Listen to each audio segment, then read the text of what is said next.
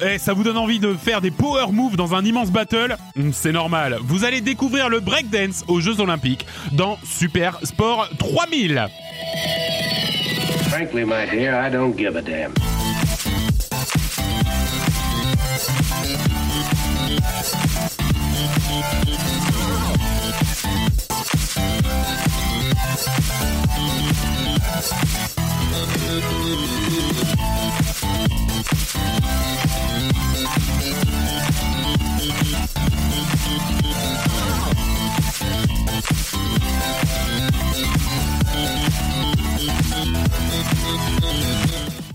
Salut à tous, salut à tous Et bienvenue dans ce nouveau numéro de Super Sport 3000 spécial Jeux Olympiques de Paris de 2024 puisque on vous l'avait annoncé en début de saison, effectivement la deuxième partie de l'année, donc euh, à partir de cet épisode, on va parler euh, des épreuves des Jeux Olympiques euh, des JO de 2024 avec un focus un petit peu sur bah, ce qu'il va falloir suivre, les joueurs, les compétiteurs qu'il va falloir suivre et surtout bah, l'idée, comme c'est un peu l'ADN de Super Sport 3000, vous parler euh, des compétitions un petit peu annexes, hein, de celles que on n'a pas forcément euh, l'habitude de suivre ou qui sont le plus médiatisées, mais qui restent intéressantes et surtout que bah, cette année il y a encore pas mal de nouvelles épreuves, hein, des trucs, euh, des trucs complètement neufs qui arrivent.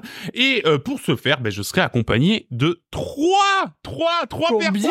Combien, Combien Trois? Mais non, déjà Seb que vous Tu connaissez. Salut Seb. Salut tout le monde Euh, salut Will. Salut Nico, salut tout le monde. Et Olivier qui vient nous rejoindre euh, pour cette spéciale Jeux Olympiques. Salut Olive. Salut La Bonjour, famille Olivier. s'agrandit, dis donc.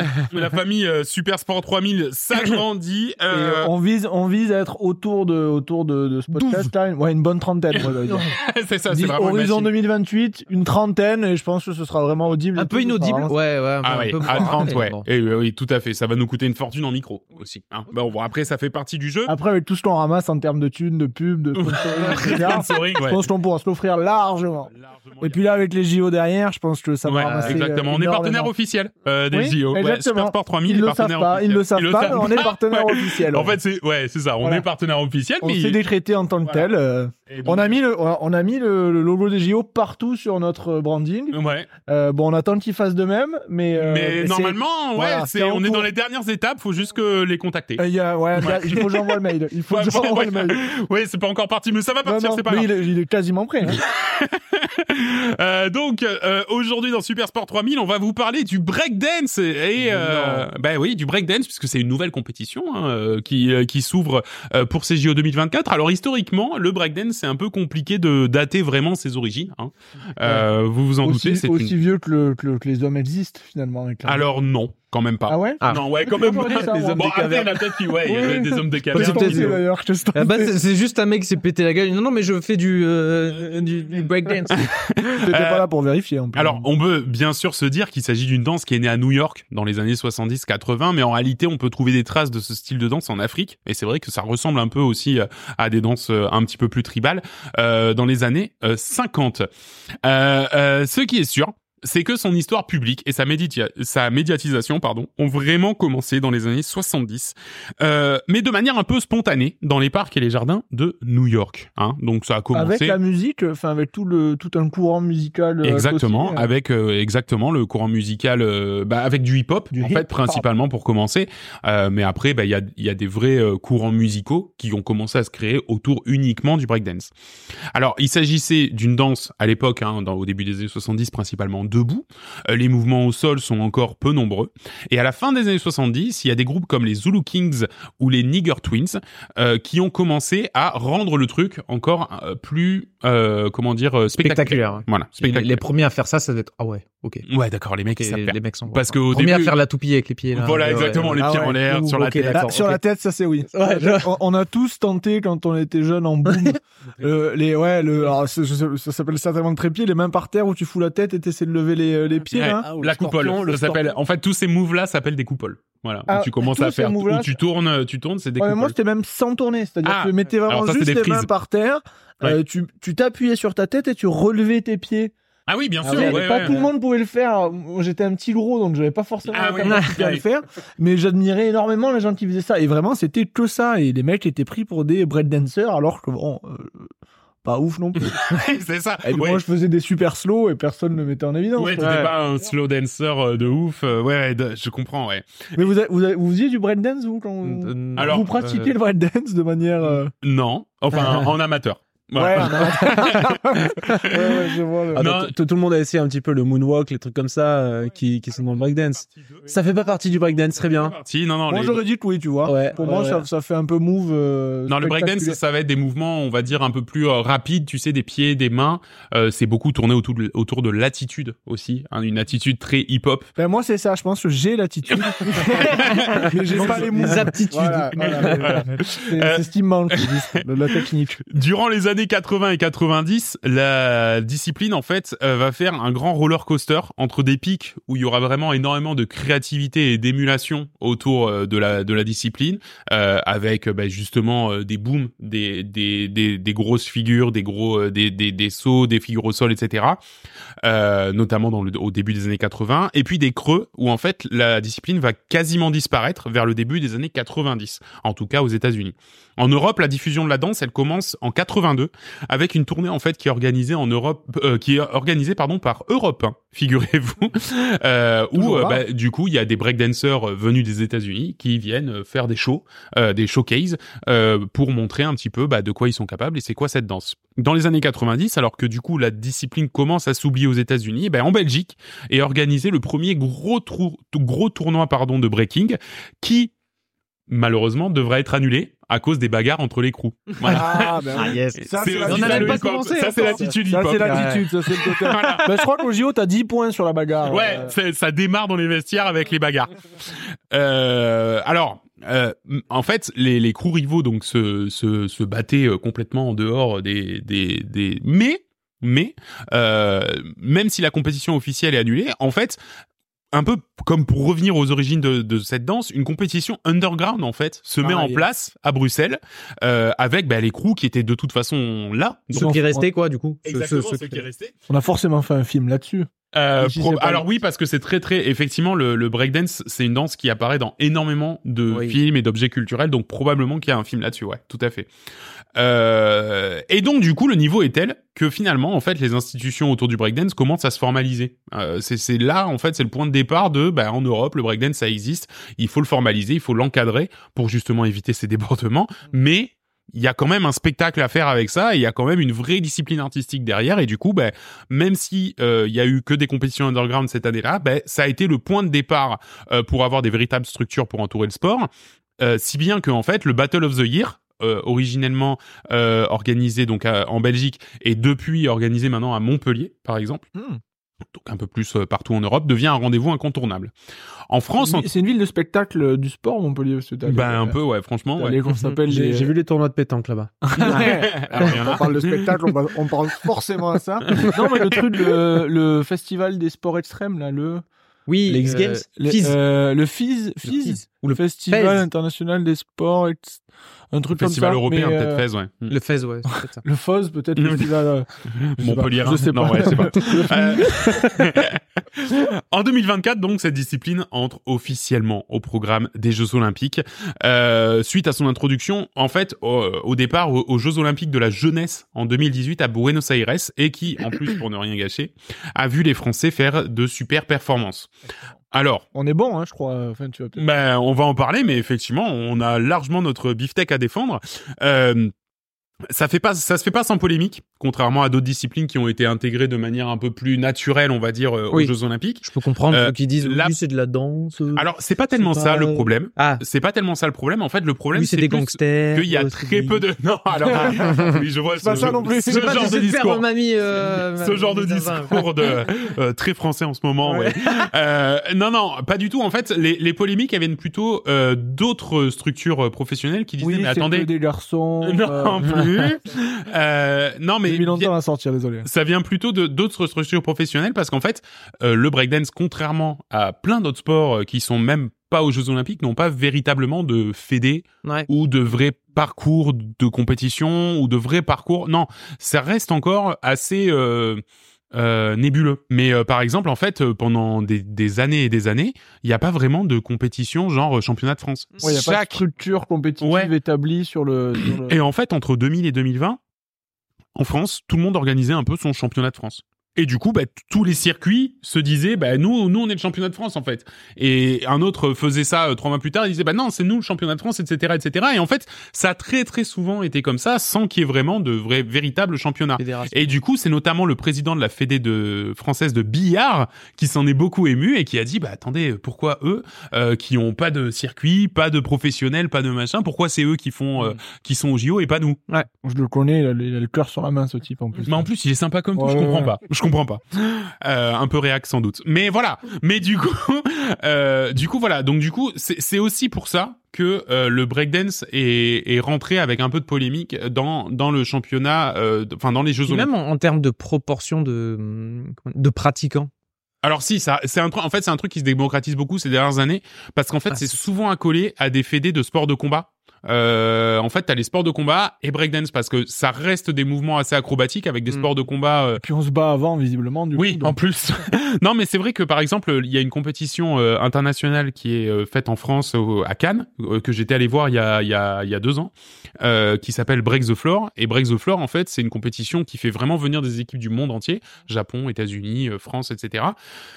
Et euh, ben, en fait, c'est une asso. Ils se veulent euh, une des compétitions les plus prestigieuses, euh, etc. de France, mais encore une fois, il n'y a pas de cadre vraiment pour l'encadrer, pour dire bah oui, c'est vraiment.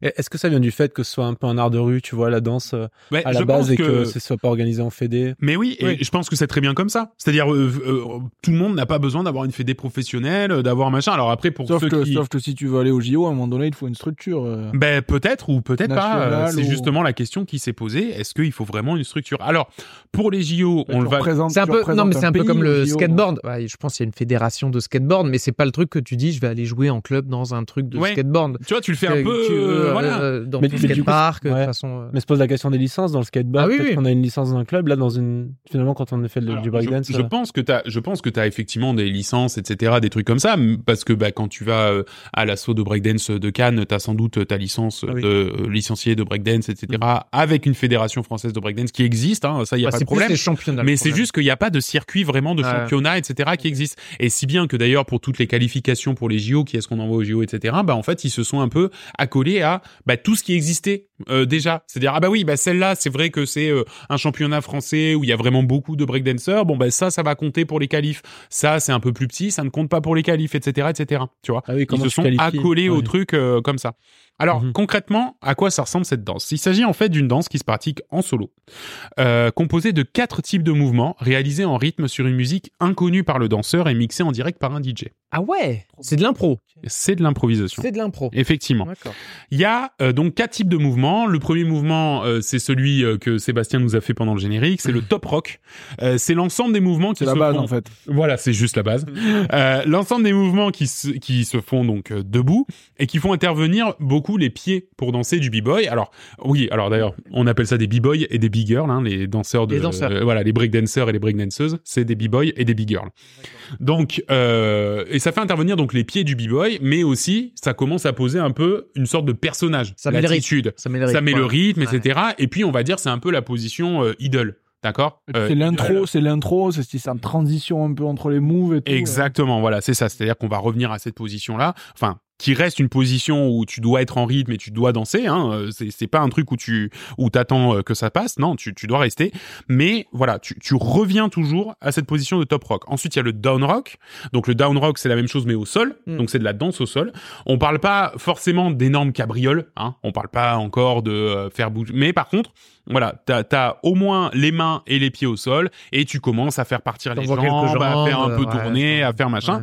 Mais euh, voilà, Tu te chauffes. Tu te chauffes, tu te chauffes tranquille, exactement. Et ensuite, on va rentrer dans ce qui fait l'essence, enfin en tout cas le côté spectaculaire euh, du, du, du breakdance, à commencer par les power moves. Donc ça, c'est ces fameux mouvements acrobatiques. Hein. Euh, et donc là, ça peut être n'importe quoi. Des rotations sur la tête, hein, dont on parlait euh, tout à l'heure. Euh, ça peut être des saltos, ça peut être des danses. C'est Mais en tout cas, c'est le mode toupie là, oui. c'est- alors ça peut être le mode, le fameux le fin, mode euh, toupie. Sans C'est- forcément toupie sur la tête, c'est toujours le truc où ils font tourner les jambes sur les bras. Exactement, les- voilà. les bras, Ben, les- ça, ça fait incroyablement partie. spectaculaire. Ouais. Mais ce qui est un truc d'athlète d'ailleurs. Enfin, Ah il y ouais, a non, des, des athlètes de, de très haut niveau gymnastique qui font des. L'athlétisme sur le cheval un peu là, où t'es- c'est un peu ce même genre de, de Le move cheval où d'arçon, t'es, euh, hein. cheval. Ah, le darçon, oui, d'accord, pas le... Pas Oui, le- arceau ou euh, t'as aussi sur. euh, Oui, si. Je crois que c'est Oui, le cheval. Pas le vrai cheval, parce que. Non, cheval d'arceau. D'accord, le cheval, oui, oui, oui, cheval Parce que je voyais pas le rapport. Ou juste sur leur bras, t'envoies les jambes à gauche, Ouais, à droite. C'est pas un animal qui a arceau. Non, Non, non, voilà, c'est un, un cheval d'arçon. d'arceau. Ok. D'arçon ou d'arceau je sais pas. On le fera pas de toute façon, c'est de la gym, donc euh, ça voilà. sans doute pas euh, au programme de Super Sport 3000. Euh, donc ça, ça demande quand même. Visiblement, quoi. c'est pas un truc très connu apparemment. Oui, c'est vrai, c'est Ça mériterait Au moins peut-être. pas hein, par ça. nous quatre. voilà. On sait même pas Demande effectivement d'avoir commencé à pris de avoir pris pardon de l'accélération, de la vitesse, etc. euh, sur euh, sur les positions euh, dont on a parlé tout à l'heure, le top rock ou le down rock. Et enfin, la dernière, le freeze. Hein Donc ça, c'est simple. On se met dans une position improbable, vraisemblablement beaucoup. Voilà. Alors c'est pas forcément le finish, non. Mais euh, tu sais, à un moment donné, en fait, le b-boy va- ou la b-girl va pouvoir euh, Ponctuer. se mettre, voilà, Ouais. ponctuer en se mettant sur les bras ou euh, sur la tête ou tu vois en position vraiment euh, acrobatique, d'accord? Et surtout en restant stable x secondes. Euh, le bien sûr, plus c'est long, plus c'est incroyable, quoi. Ouais, et, c'est- et puis c'est là où c'est un exercice physique aussi euh, impressionnant. C'est-à-dire que tu dois tenir dans une position. Sur un bras, les jambes d'un côté, euh, en mode. Euh, ouais, ouais, enfin ouais. c'est il faut avoir le bah, c'est les athlètes les types hein, mais il faut avoir les muscles pour pouvoir tenir euh, Petit gainage. il faut, quoi. euh, un petit- un petit- Un petit, Ah un ouais. bon gainage, gros un bon gros j'ai jamais vu un, un b-boy ou une euh, big girl. big girl pardon oui forcément euh, c'est pas, c'est c'est pas très compliqué. enfin, c'est que des gens qui sont ultra Ah ouais. ultra secs Extrêmement sportif. euh, ouais, ouais, tout à fait. Ouais. Mais ça se voit pas parce que avec leur- les tenues qu'ils portent en général, tu vois, t'as pas l'impression que c'est Ouais. forcément des Un- athlètes. un, peu la manière des escaladeurs euh, Ouais, par exemple, tu vois, des trucs larges. tout derrière il enlève le t-shirt et bon bah tu remets le tien ok, d'accord. Oui, tout à fait, tout à fait. Alors, je vais te demander de- d'augmenter le son de la piste euh, USB parce que comme ça, on va entendre un petit peu à quoi ça ressemble cette euh, cette musique euh, de b-boy parce que vous allez voir que même si effectivement c'est de l'improvisation, il y a quand même des choses sur lesquelles ils pourront se raccrocher. on peut s'envoyer un peu à côté là tranquille On peut euh, s'envoyer un peu à côté. Euh, dans le respect alors, du matériel mais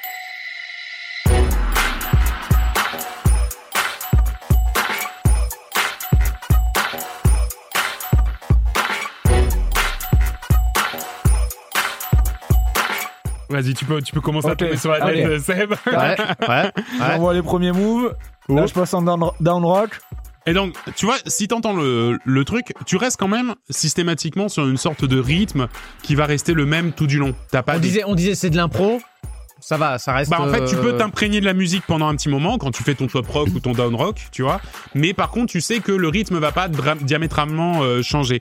Par contre, il peut y avoir des drops, voilà, des mix, des trucs comme ça sur lesquels tu vas pouvoir t'appuyer. Et là, c'est vraiment de l'esprit d'improvisation que de dire, ok, tu vois là typiquement. Voilà, et tu vas de relancer derrière sur ça. C'est pour ça la première phase que tu disais un peu de comment s'appelait la première phase. je le top rock. Le top rock, ça te permet d'analyser la musique, ok. C'est- Aussi. Parce qu'en plus, c'est de la musique, donc t'as des phases des qui se répètent et tu sais qu'à à ce moment-là, tu vas pouvoir lâcher ton Exactement. ton euh, ton, Ton freeze, power move ou ton, freeze ou ton ou freeze. ton- Exactement. C'est un exercice hein, de réussir. Enfin, au-delà de, du, du fait que c'est déjà compliqué sans musique, en plus tu dois, te- enfin sans musique, avec musique que tu connais en tout cas, en plus tu dois te caler sur Ouais, une musique que ça. tu connais pas, euh, pour caler tes moves. et- Enfin c'est. Je, le regarderai hein. différemment en sachant que c'est de l'impro. Parce que pareil, tu le sais pas forcément. Hein. T'as déjà vu du breakdance, tu sais Ouais. pas forcément que c'est de l'impro. Ouais, tout à fait. Et, et du coup, là, tu vois, donc effectivement, tu vois, t'as ce rythme qui reste régulier tout au long de la truc, mais par contre, le DJ va s'amuser à faire des drops, à faire des... Voilà, pour justement donner de l'espace un petit peu au b-boy et, à la, et au b-girl, euh, de euh, ben, euh, pouvoir... euh, ponctuer le, le avec les power moves avec euh, les freeze avec euh, d'autres euh, d'autres figures donc un match de breakdance comment ça se passe? Normalement il y a deux crews qui s'affrontent hein, donc deux crews de, de trois de trois personnes de trois ou quatre pardon b-boy ou b-girl euh, c'est normalement mixte hein, d'ailleurs il y a enfin traditionnellement il y a il y a pas vraiment de euh, Obligatoirement mixte ou il y a pas de. il y a pas de règle en réalité donc euh, pas- t'avais dit que c'était une épreuve individuelle, mais en fait, Oui. c'est par équipe. Oui. Ou il y a deux, euh, il y a deux modes. Non non non non c'est en fait c'est individuel parce que la danse se danse tout seul Voilà. c'est ça mais par contre La c'est des compétition, s'affrontent. c'est des crews. C'est des crews qui s'affrontent, mais, mais par contre, tu es systématiquement tout seul à danser. D'ailleurs, on va le voir. Les deux équipes, en fait, envoient à leur tour, à, à tour de rôle, un représentant sur la piste. Comme des Le- Pokémon. Comme des Chacun Pokémon. le danseur fait alors de Un manière peu improvisée, mais ouais. de manière improvisée sur la musique du DJ un set de mouvements, puis l'équipe adverse répond en envoyant à leur tour un b-boy ou une b-girl, etc., etc. C'est pas en même temps, ouais, c'est chacun son C'est chacun son tour. Et donc c'est pour ça que la danse est solitaire malgré Ouais. tout. Euh, chaque passage dure jusqu'à une minute et est doublé. Donc euh, une fois qu'on a fait euh, un passage pour tout le monde, chacun repasse encore. Ok. Euh, à la fin du battle, il y a plusieurs juges, un nombre impair normalement, qui votent à main levée pour l'équipe vainqueur. Ce qui est rigolo, c'est qu'historiquement, il s'agissait d'un vote à l'applaudimètre. Le problème, c'est que ça a mené à tellement de discussions qu'ils se sont dit non, non, Ah mais bah oui. on va À mettre moins un nombre un impair mesureur de décibels. hein. voilà, c'est ça. Euh, on va mettre un nombre impair de juges et c'est tout. Le tout, normalement, dans des compétitions de breakdance, c'est ambiancé en plus par un MC qui fait des petits, euh, des petits, euh, des petits commentaires sur la musique pour venir appuyer, comme par Mhm. exemple. Stylé. Donc ça c'est pour la version française, Ah, voilà, yes.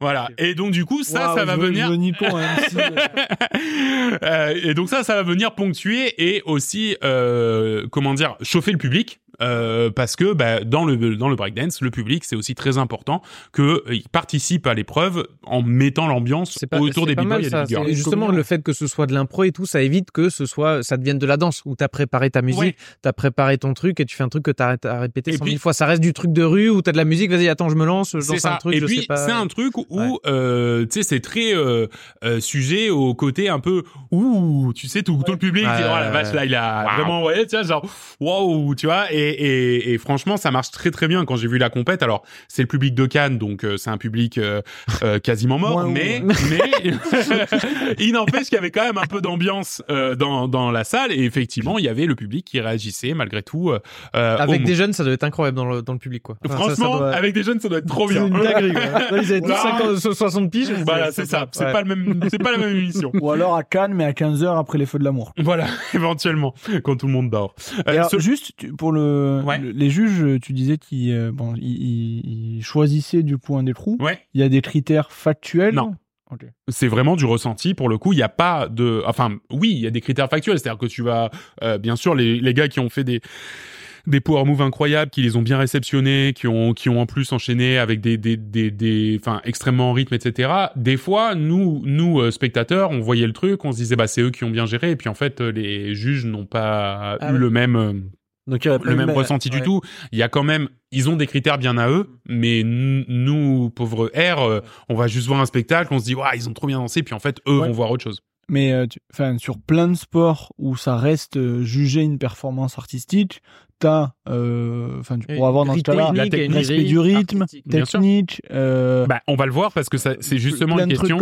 C'est justement une question qui se pose pour les Jeux Olympiques, et on voilà. va le voir tout Et à pour l'heure. moi, c'est- c'est- la polémique, elle pourrait venir de ça, Oui. plus que du euh, Que du- de ouais, la légitimité du sport. Exactement, mais on va le voir tout à l'heure. Alors, selon les formats de compétition, il y a, il y a aussi un format qui existe qui est showcase.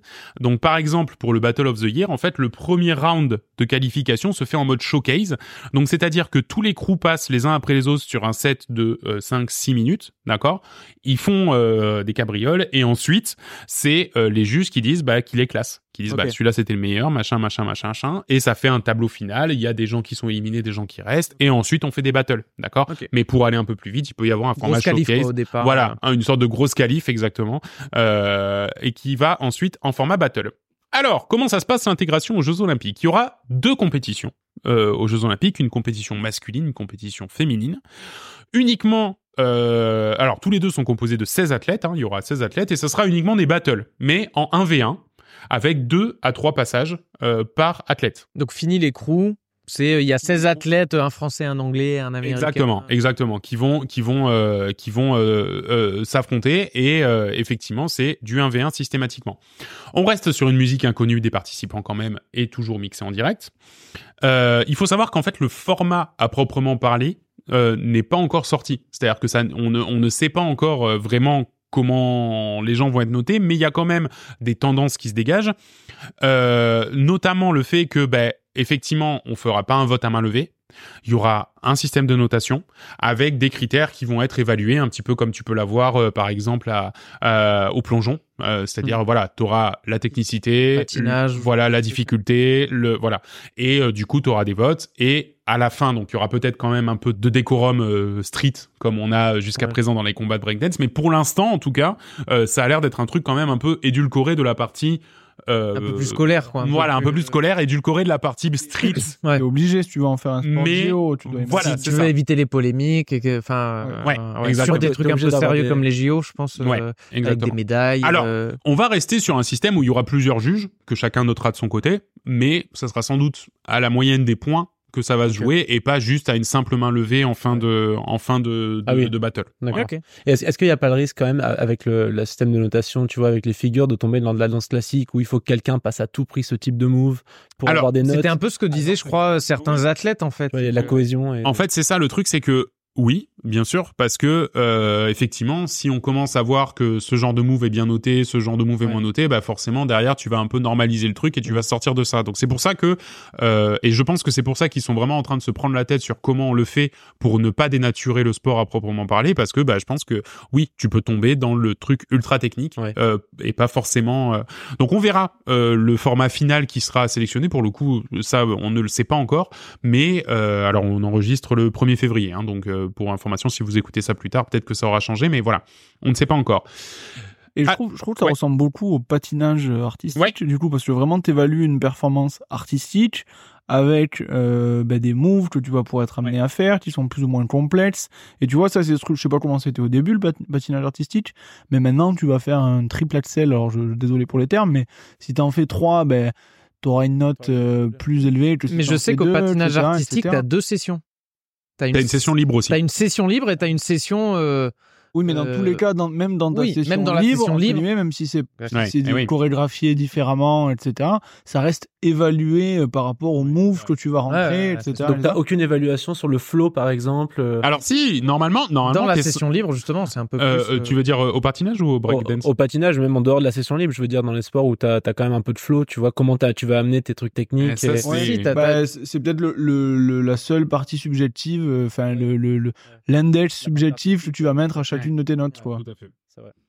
Alors, euh, quels sont les favoris de la compète? Ah, Alors, chez les hommes, on a le Canadien Phil Wizard, qui est triple champion du monde quand même, hein, Ah oui. euh, qui est l'un des grands favoris, et euh, un Japonais euh, qui s'appelle Shigekix, euh, qui a terminé troisième aux Jeux Olympiques de la jeunesse de Buenos Aires en 2018, qui est également en lice et qui pourrait euh, remporter la médaille. Chez les femmes, on a l'américaine. euh, alors oui.